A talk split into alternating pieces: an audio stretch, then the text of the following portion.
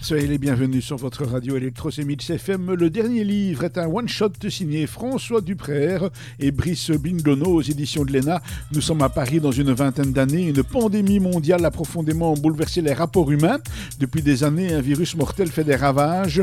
Les vaccins ne sont pas parvenus à endiguer sa progression. Les variants n'ont cessé de se développer. Certains dirigeants ont vu dans cette situation une opportunité de changement, celle de bâtir un nouveau monde avec de nouveaux paradigmes. Ils se sont associés aux grandes entreprises numériques, les GAFAM, et ont conclu un pacte. Les masques obligatoires sont désormais connectés et le savoir est exclusivement disponible virtuellement. C'en est donc fini du support papier, les livres sont bannis. L'étape suivante, c'est la sélection stricte des connaissances qui peuvent encore être diffusées.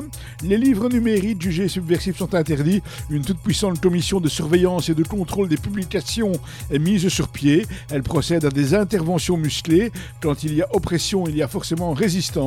Cette bande dessinée d'anticipation un peu moralisatrice et didactique veut attirer notre attention sur les dérives sociétales qui nous menacent. C'est aussi une ode au livre et à son histoire. Ça s'appelle Le Dernier Livre. C'est par François Duprère et Brice Bindono. C'est aux éditions de l'ENA. C'est une bande dessinée qui a été résumée pour nous par Marc Descournet. Passez d'excellents moments à l'écoute de nos programmes. Je vous rappelle que vous retrouvez euh, DJ Time. Euh, euh, DJ Time, c'est tous les jours à partir de 18h30 sur notre antenne et c'est bien sûr présenté par Foxy.